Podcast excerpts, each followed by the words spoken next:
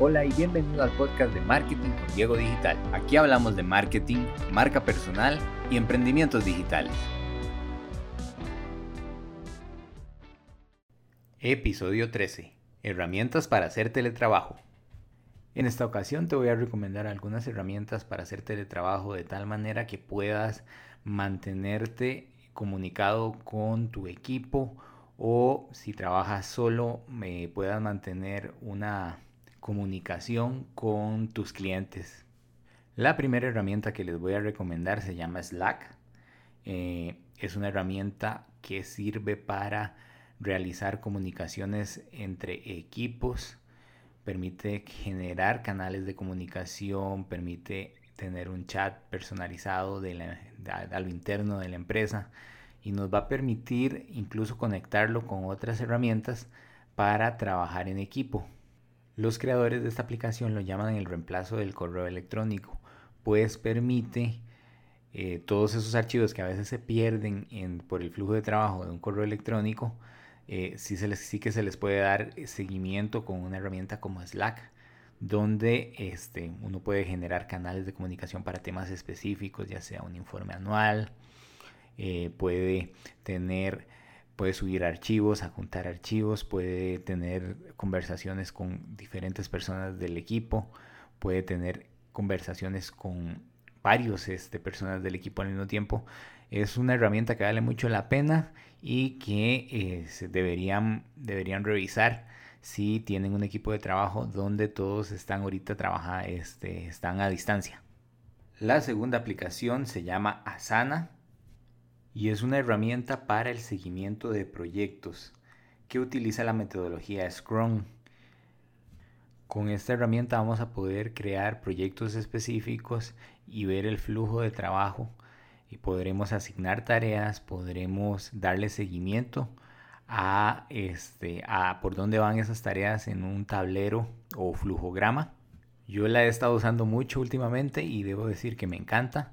Es una forma muy fácil de ver la ruta crítica de dónde va el proyecto, cómo, este, quiénes están a cargo de realizar X proceso y que la persona que está, digamos, este, orquestando toda, todo el proyecto pueda tener una, una, visión clara de dónde se está trazando, de dónde, de dónde le tenemos que poner más para que salga la tarea a tiempo, es algo que de verdad nos, eh, nos proporciona muchísimo valor y definitivamente cuando implementemos Asana vamos a ver que va a ser muy difícil que este, se nos quede algún cabo suelto en algún proyecto, pues vamos a tener una monitorización total de este, todos los flujos de trabajo.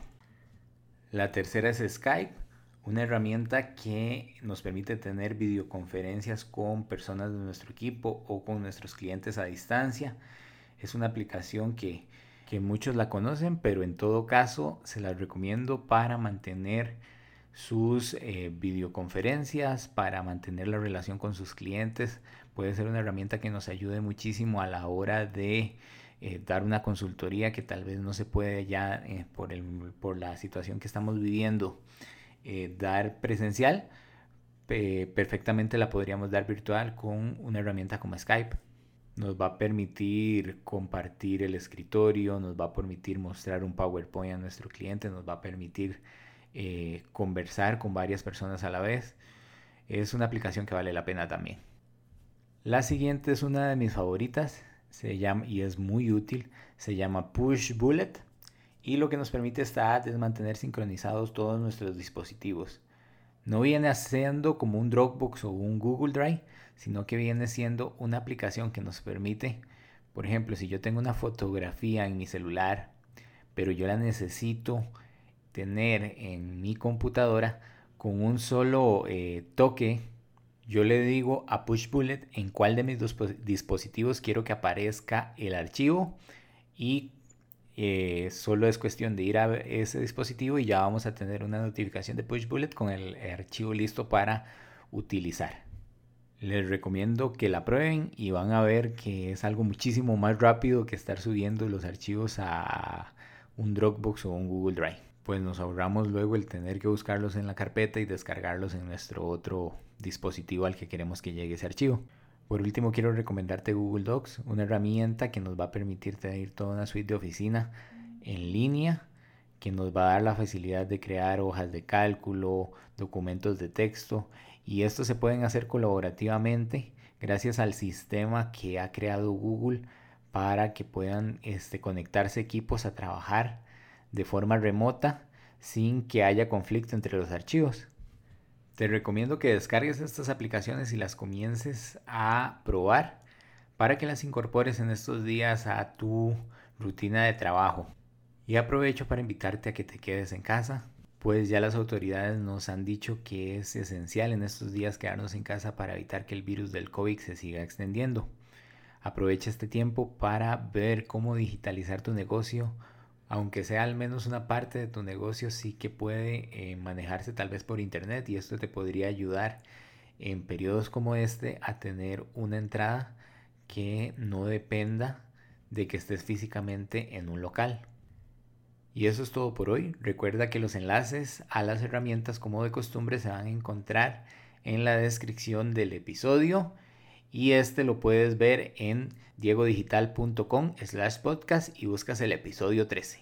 También si esta información te fue de utilidad, no olvides seguirnos, que siempre compartimos mucha información de utilidad sobre marketing y negocios digitales y nos vemos en la próxima.